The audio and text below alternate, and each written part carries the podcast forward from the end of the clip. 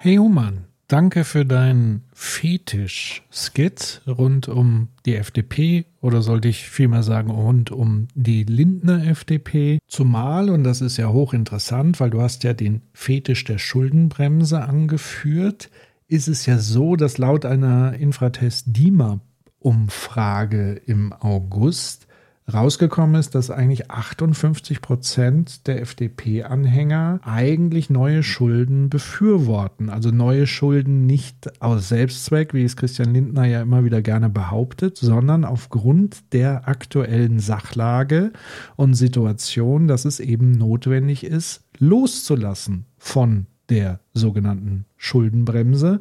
Also das heißt, selbst die eigenen Parteianhänger sehen das anders, als es Christian Lindner tut, umso interessanter ist ja eigentlich dieser Fetisch, der ja offenbar nicht homogen so in der FDP geteilt wird. Aber das nur als Nebenbemerkung. In diesem Skit möchte ich mich tatsächlich fokussieren auf den Begriff des Populismus, den du ja hier auch ins Spiel gebracht hast in diesem Zusammenhang. Also du hast ja gesagt, dass die FDP oder das, was Christian Lindner tut und sagt, äh, populistisch sei.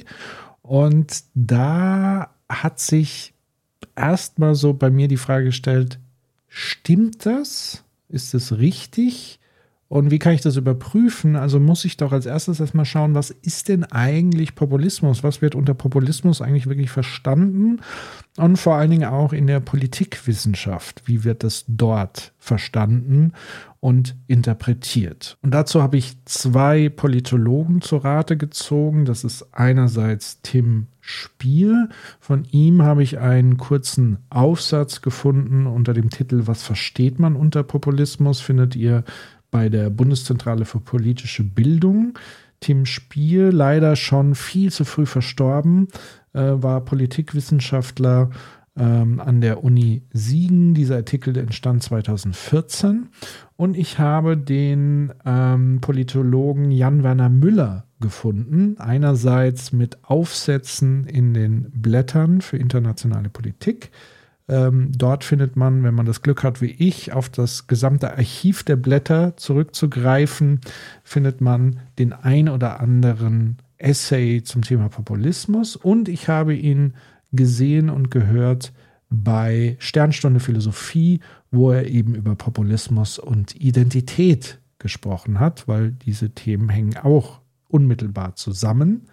Und diese beiden habe ich mir eben in meiner Recherche mal vorgenommen, um jetzt mal in diesem Skit erstmal grundsätzlich die Frage zu stellen, was ist eigentlich Populismus und was ist populistisch. Das heißt, ihr könnt jetzt selber mal mitdenken und überlegen, stimmt das, was Human sagt, dass das eine populistische Position ist oder stimmt es nicht? Oder haben wir es vielleicht sogar mit einem ganz neuen Phänomen zu tun? Also das heißt jetzt erstmal so ein bisschen grundsätzliche Fakten, Einordnungen zum Thema Populismus aus Sicht der Politikwissenschaft. Und ähm, da nehme ich eben, wie gesagt, den Artikel von Tim Spier. Und Spier schreibt hier, dass dieser Begriff zwar sehr häufig benutzt wird und auch häufig ähm, eher rhetorisch taktisch benutzt wird in den politischen Auseinandersetzungen in den Debatten taucht er oft als stigmatisierender Begriff auf, um sozusagen den politischen Gegner an der Stelle auch in die Schranken zu weisen, ihn auch ein Stück weit zu diskreditieren, weil der Populismusbegriff in unserer Gesellschaft auch als etwas sehr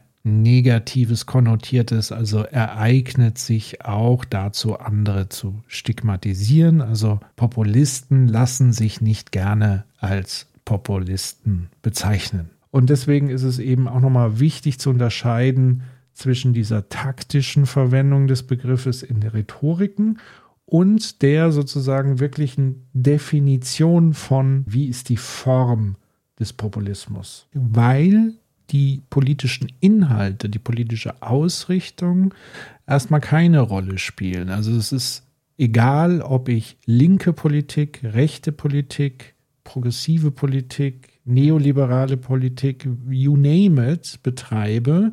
Ich kann das populistisch tun und ich kann das nicht populistisch tun. Das heißt, Populismus ist nochmal eine ganz eigene Form der Politik, ein Politikstil, wie Spier schreibt. Kommen wir aber jetzt zu den vier Faktoren, die Spiel hier aufzählt und sagt, das sind eigentlich die entscheidenden Merkmale für Populismus. Der erste Faktor ist quasi in Anführungszeichen das Volk.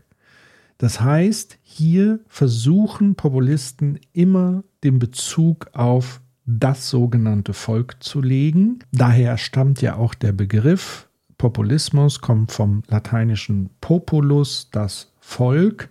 Und woran man eben Populisten immer wieder erkennt, ist, dass sie sich beziehen auf die sogenannten einfachen Leute, der kleine Mann auf der Straße.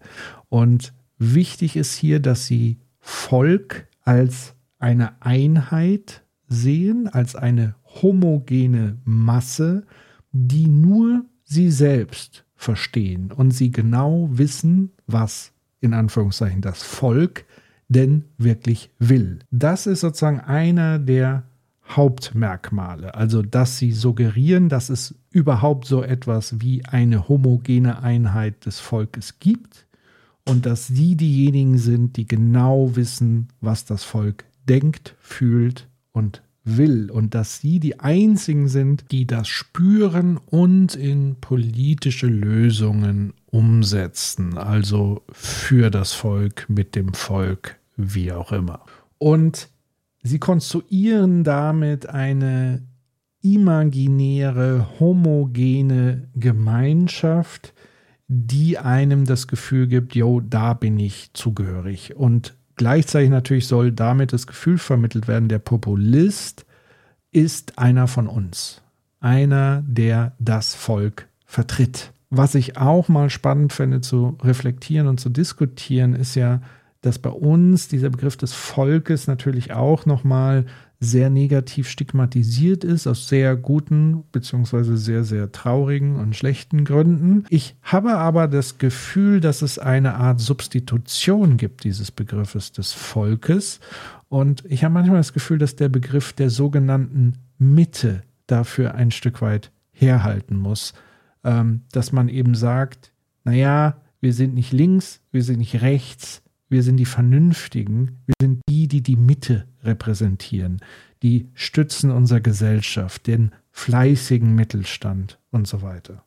Das ist jetzt nicht eins zu eins das Volk, aber man kann vielleicht da rhetorisch schon so ein bisschen rauslesen, dass hier auch ein Versuch unternommen wird, a, eine Gruppe zu homogenisieren, zu der man sich zugehörig fühlt, weil man sich wiederum abgrenzt auch von den Linken und Rechten ähm, Extremen, die dann auch so ein bisschen inszeniert werden. Und dass eben die Mitte sozusagen die einzigen Vernünftigen sind, die Fleißigen sind und so weiter. Also da sehe ich schon durchaus ein paar Parallelen und ich finde interessant, ähm, was du oder was ihr dazu denkt, ob man diesen Begriff der Mitte, wie man den auch nochmal entsprechend einordnet in diesem Kontext. Weil dieser Begriff ist natürlich maximal anschlussfähig ähm, und organisiert Mehrheiten, weil die allermeisten äh, Menschen sich ja selber wahrscheinlich als ausgeglichen, als in der Mitte sich eher verorten als an extremen Rändern. Und selbst die, die radikalere Positionen einnehmen, werden sich dafür hüten, an den äußeren Rändern platziert zu werden. Und deswegen ist auch dieser Begriff der Mitte, ebenso wie es vielleicht früher der Fall war des Volkes, natürlich rhetorisch maximal anschlussfähig. Jeder möchte sich dem irgendwie zugehörig fühlen und man versucht eben über diesen Begriff wiederum eine homogene Gruppe zu erzeugen. Denn die spannende Frage ist ja, wer gehört denn jetzt zur Mitte und wer gehört denn nicht dazu? Gehören Hartz-IV-Empfängerinnen und Empfänger zur Mitte? Gehören die Geringverdiener zur Mitte? Ähm, gehören die ähm, Milliardäre dazu? Wenn es nach Friedrich Merz geht, definitiv ja schon. Ähm, das ist ja die gehobene Variante der Mitte.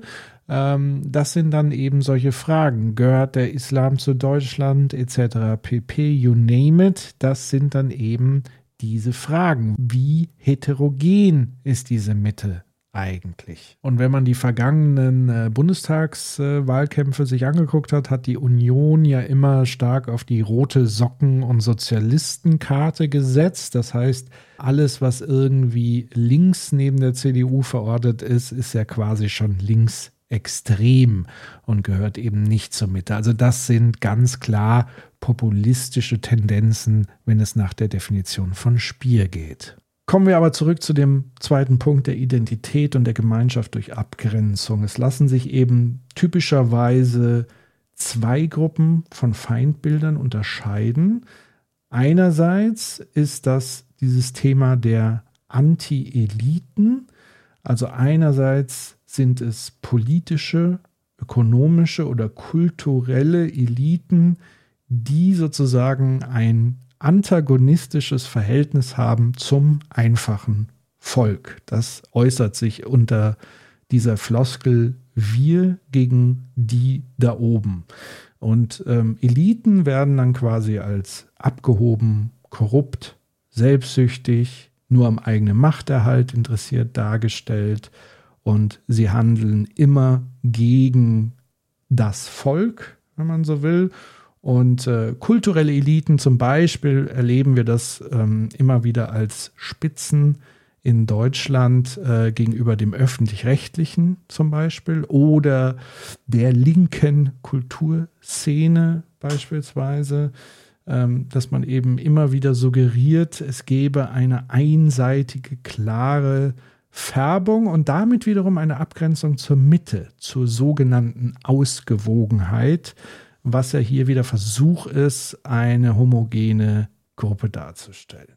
Zum Thema Elitenkritik gibt es äh, eine interessante Bemerkung von dem Politologen Jan Werner Müller, wie gesagt, im Gespräch bei Sternstunde Philosophie, die ich euch hier mal einspielen möchte.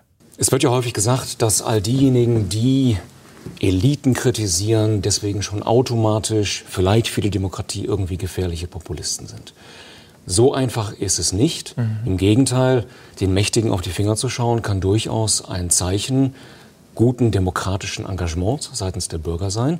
Es stimmt natürlich, dass Populisten, wenn sie in der Opposition sind, immer die Regierung, ergo die Mächtigen kritisieren. Vor allem tun sie aber eins. Sie behaupten stets, dass sie und nur sie das repräsentieren, was bei Populisten häufig als die schweigende Mehrheit oder auch als das wahre Volk mhm. bezeichnet. Also das heißt, die reine Kritik an Eliten, das ist es nicht. Da tappt man sehr schnell wieder in die Falle. Schwierig wird es dann eben an dem Punkt, wo man sagt, aber ich weiß ganz genau, ähm, wie es geht. Und vor allen Dingen, wenn man alle sogenannten Eliten in einen Topf wirft. Also genauso gut wie wenn man zum Beispiel über den öffentlich-rechtlichen Rundfunk als ein homogene Struktur spricht, wo alle gleichgeschaltet sind und so weiter. Das sind Dinge, die immer wieder auch bei demokratischen Parteien, die jetzt nicht unbedingt eindeutig im Populismus zugeordnet sind, immer wieder ja als Narrative auftauchen. Deswegen finde ich es auch wichtig, hier an der Stelle nochmal zu bemerken, dass es auch nochmal eine mögliche Unterscheidung geben kann zwischen was ist eine populistische Aussage und was ist wirklich eine durch und durch populistische Bewegung, Haltung, Politikstil und so weiter. Also auch hier wieder die Unterscheidung zwischen rhetorische Stilmittel und wirklichem Politikstil, Politikform. Kommen wir zum dritten Punkt, den Tim Spier hier ausführt. Das ist ähm, der Punkt der Führungsfiguren. Er sagt, das dritte fast immer anzutreffende Merkmal des Populismus ist seine Abhängigkeit von charismatischen Führungsfiguren. Das sind dann meistens die selbsternannten Führer, also die ihr Gesicht sozusagen für eine Bewegung, für eine Partei zur Verfügung stellen und diese Anführer versuchen eben im medialen Diskurs auch immer Aufmerksamkeit zu erregen, für ihre Bewegung zu werben. Und das tun sie oft auch, indem sie beispielsweise sehr direkt an ihre Zielgruppen gehen, ähm, entweder über rhetorische Stilmittel, auch über gezielte Tabubrüche und Provokationen. Von daher kein Wunder, dass das Lieblingsmedium von Donald Trump Twitter war, was eben all diese Dinge wunderbar vereinigte. Man konnte dort etliche Tabubrüche beobachten und er hat eben immer direkt zum sogenannten Volk kommuniziert. Er hat die Gatekeeper der Medien und so weiter direkt übergangen. Und so entstand auch auf der anderen Seite natürlich der Eindruck ähm, einer sehr großen Nähe zu ihm. Und ähm, ja, das hat sicherlich mit seinen Teil dazu beigetragen und natürlich nochmal, sage ich mal, das allgemeine Kommunikationsklima auf Twitter, was ja ähm, schon vor Donald Trump ziemlich ruppig und rau war. Was auch Teil dieser ähm, Rhetorik ist, ist neben dieser Provokation auch immer eine Emotionalisierung, das Schüren von Angst und Hass auf die da oben oder die anderen und auch das Stilmittel der Personalisierung zu benutzen. Also man spricht nicht mehr über die Sachfrage, sondern über Personen, die mit dieser Sachlage verbunden werden. Und versucht sie auch als Menschen ein Stück weit zu diskreditieren. Und da fand ich tatsächlich ganz aktuell eine, wie ich finde, sehr populistische Aussage von Friedrich Merz. Hören wir doch da mal rein. Liebe Freundinnen und Freunde, kleine Helden, große Abenteuer ist der Titel eines Kinderbuchs von Robert Habeck. Damit hier kein Zweifel entsteht, Kinderbücher sind eine wunderbare Sache. Und Philosophie ist eine fantastische Wissenschaft. Aber nur mit Kinderbüchern und Philosophie kann man doch die Probleme unseres Landes nicht lösen. Und meine Damen und Herren, als ob er als ob er eine Vorahnung, als ob er eine Vorahnung gehabt hätte auf das, was auf ihn möglicherweise mal zukommt, schreibt er in diesem Buch wörtlich, die kleine Susanna entdeckt mit ihrer Freundin die Geheimnisse der Zeit. Und Emily erfährt aus erster Hand, wie aufgrund eines nächtlichen Stromausfalls sein kann. Meine Damen und Herren, ja, so schreibt Robert Habeck. Aber wir haben hier nicht Bullerland in Deutschland. Wir sind nicht Bullerbü. Wir sind die viertgrößte Industrienation der Welt, die sich nicht leisten kann, ein Trainee-Programm für Bundeswirtschaftsminister aufzusetzen, sondern wir brauchen hier Menschen in den Ämtern, die was verstehen von der Aufgabe, die sie da wahrnehmen. Und solche Aussagen finde ich wirklich äh, kritisierenswert. Es geht mir hier gar nicht darum, dass man so eine gewisse rhetorische Schärfe versucht. Ich glaube, er hat das bei Markus Lanz dann versucht zu relativieren, dass man doch jetzt auch mal ein bisschen Humor äh, noch in die Debatte bringen kann oder Emotion. Und es wäre ja auch schrecklich, wenn das alles nur ähm, so trocken und nüchtern sei. Also es ist ja auch, Politik zeichnet sich ja eben auch über rhetorische Schärfe und so weiter aus. Aber das halte ich hier gar nicht für das Problem, sondern eben das, was ich gerade beschrieben habe. Hier wird ähm, eine Politik, eine Frage, eine Sachfrage sozusagen mit einer Person überstrahlt, mit einer äh, Person Robert Habeck, die dann auch noch so stilisiert wird, wie sie vor der Berufspolitikerkarriere aussah, nämlich als Kinderbuchautor, als Philosoph und so weiter, mit der gleichzeitigen sehr gefährlichen Aussage, dass ja Menschen, die keine Ahnung von Themen hätten, gar nicht in politische Verantwortung sein dürften. Und das ist aus meiner Sicht eine ähm, antidemokratische Aussage, weil unsere Demokratie eben keine Technokratie ist. Wir haben hier keine äh, Regierung von Expertinnen und Experten, sondern wir haben uns bewusst dafür entschieden, dass egal mit welchem Beruf, mit welcher Herkunft, mit welchem Background-Wissen Menschen in die Politik gehen dürfen und sollen und gewählte Vertreter der Bevölkerung werden. Und somit auch sieht unsere Demokratie vor, dass Menschen ohne Sachkenntnisse Ämter ausüben, weil für die Sachkenntnisse gibt es nun mal Expertinnen und Experten als Beiräte. Das gesamte Ministerium ist ein Apparat, der stabil arbeitet, wo ganz viele Expertinnen und Experten eigentlich zu Hause sind und die eigentliche Sachkenntnisarbeit vollziehen. Und das, was Merz hier versucht, ist sozusagen die Politik von komplexen Prozessen und Zusammenhängen und von fachlichem Austausch und so weiter zu reduzieren auf die Person Robert Habeck. Als ob Robert Habeck alleine hier jetzt machen würde, was er will, wovon er angeblich gar keine Ahnung hätte. Und in diesem Zusammenhang ist nochmal eine Passage aus dem Gespräch mit Jan Werner Müller interessant, der, weil im Grunde genommen fordert Friedrich Merz hier eine Technokratie anstatt einer Demokratie, also eine Expertenregierung. Und was hat dazu Werner Müller grundsätzlich zu sagen, ohne dass er wusste, was Friedrich Merz hier sagt, weil er das ja schon vor vielen Jahren gesagt hat, fand ich in Bezug auf Populismus auch nochmal sehr spannend, weil hier entsteht aus seiner Sicht ein Teufelskreislauf. Ich denke, es ist plausibel zu sagen, dass eine technokratische Haltung, jetzt sehr klischeehaft gesagt, es gibt eine rationale Lösung für gewisse Probleme. Wenn Sie anderer Meinung sind, outen Sie sich in gewisser Weise als irrational. Wir brauchen keine Debatten. Parlamente müssen das im Grunde nur abnicken. Diese Art von Haltung ebnet unter Umständen den Weg für Populisten. Denn die können dann durchaus mit guten Gründen sagen, Moment, eine Demokratie ohne Wahlmöglichkeiten, das kann es nicht geben. Wo ist denn das Volk hier? Was nicht heißen soll, dass Populisten jetzt sozusagen die authentischen Anwälte der Demokratie plötzlich sind.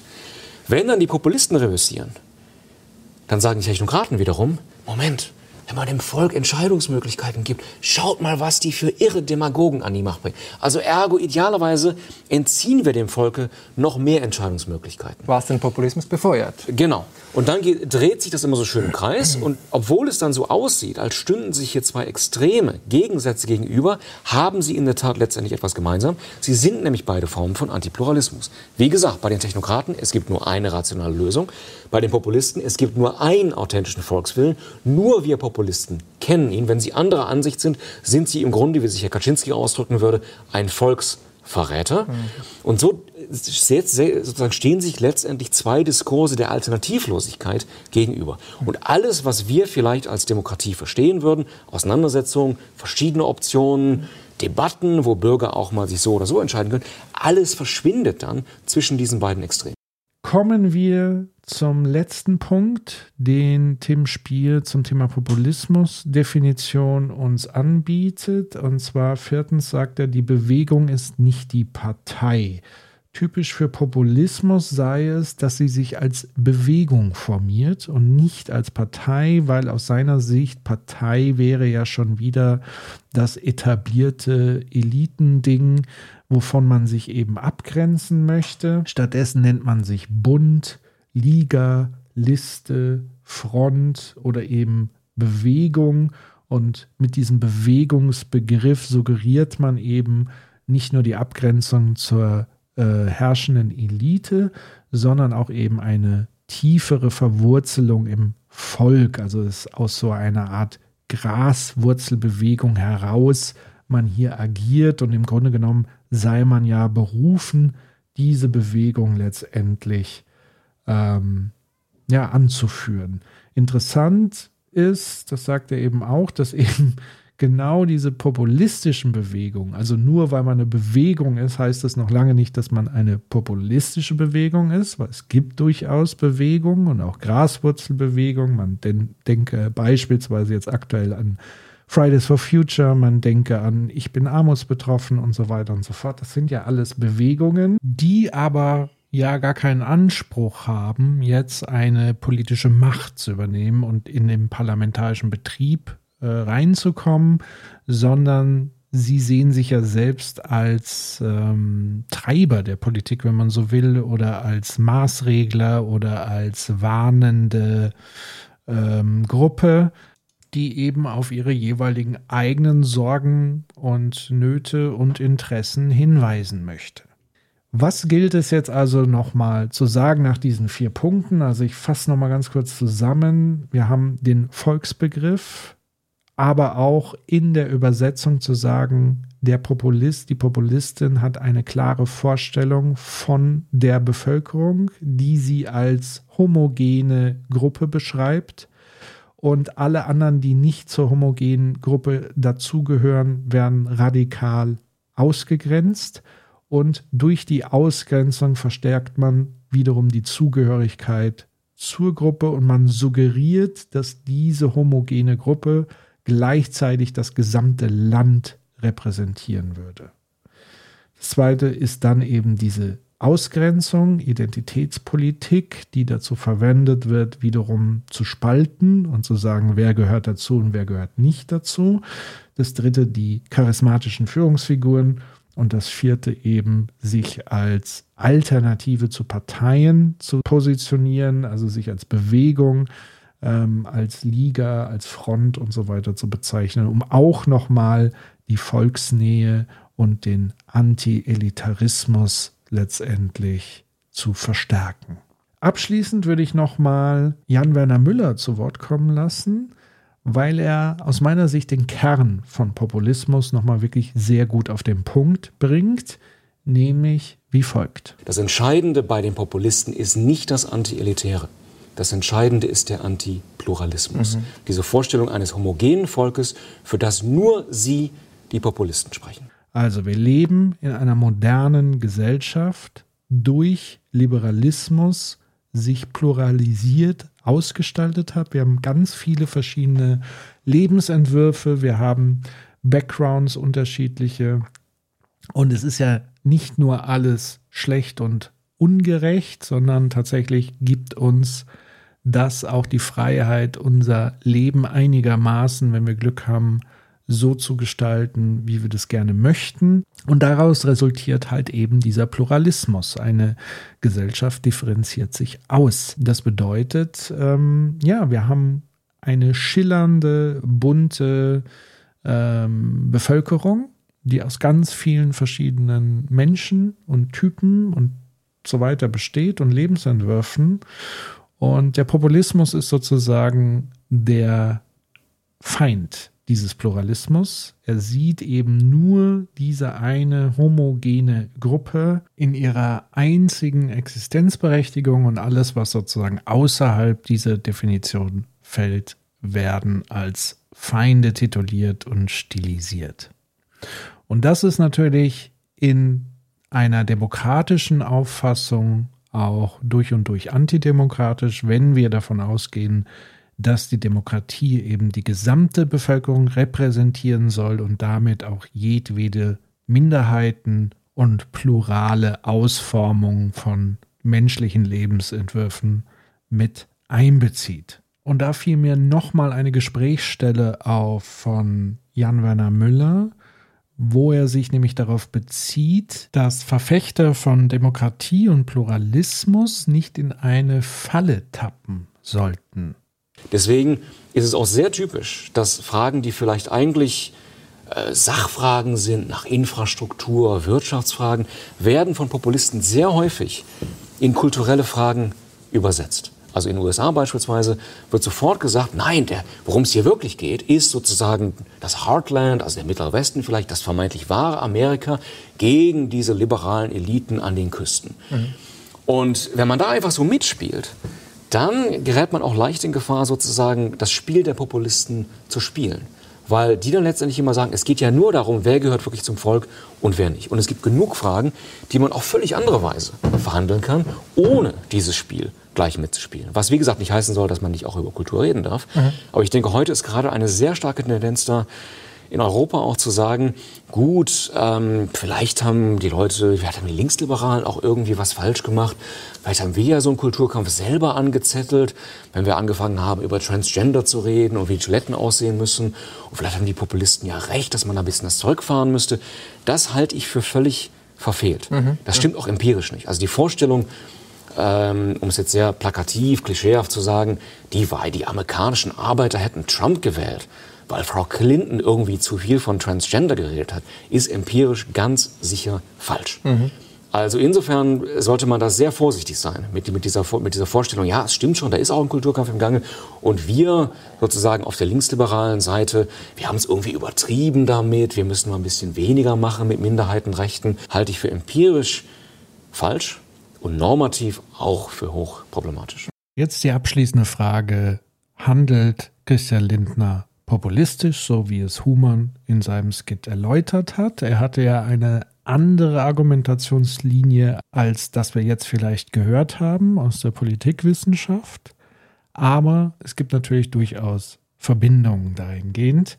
Zum Beispiel eben das Klare zum Ausdruck bringen, dass er und nur er alleine sozusagen genau weiß, was das Richtige ist. Und alle anderen, die das nicht sehen, liegen falsch und man müsse ihm ja noch dankbar sein. Ich sage mir, irgendwann äh, wird es Menschen geben, die ähm, äh, erkennen, der FDP-Vorsitzende und Finanzminister hat in einer schwierigen Lage den Kurs gehalten, hatte einen klaren Kompass, selbst wenn es im Moment nicht populär war. Und ich bin zutiefst davon überzeugt, in einer Phase der Inflation mit steigenden Zinsen auch für den Staat können wir nicht immer weitermachen mit den Schulden. Wir wollen der jüngeren Generation ein Land übergeben mit intakter Infrastruktur, mit besten Bildungschancen, aber eben auch nicht mit einem überschuldeten Haushalt. Und ich persönlich bin jetzt sehr gespannt darauf, was die nächsten Tage und Wochen in und mit dieser Koalition passieren wird.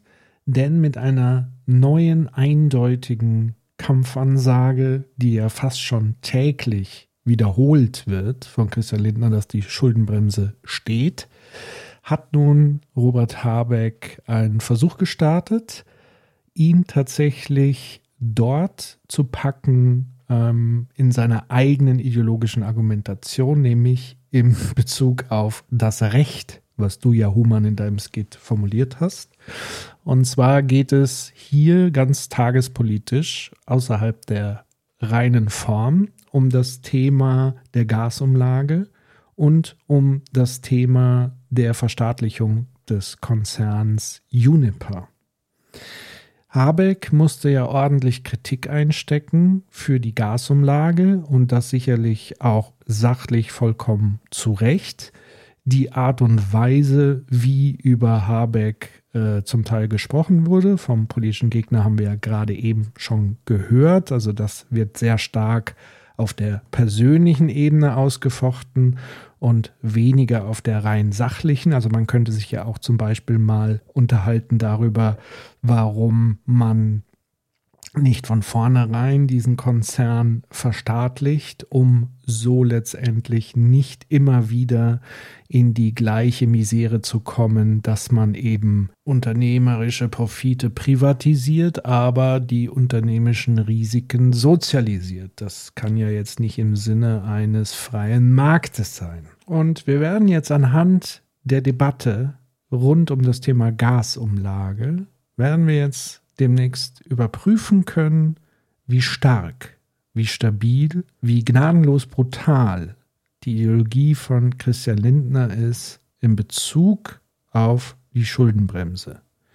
Was wir ja merken, ist Stunde um Stunde, der Druck nimmt zu.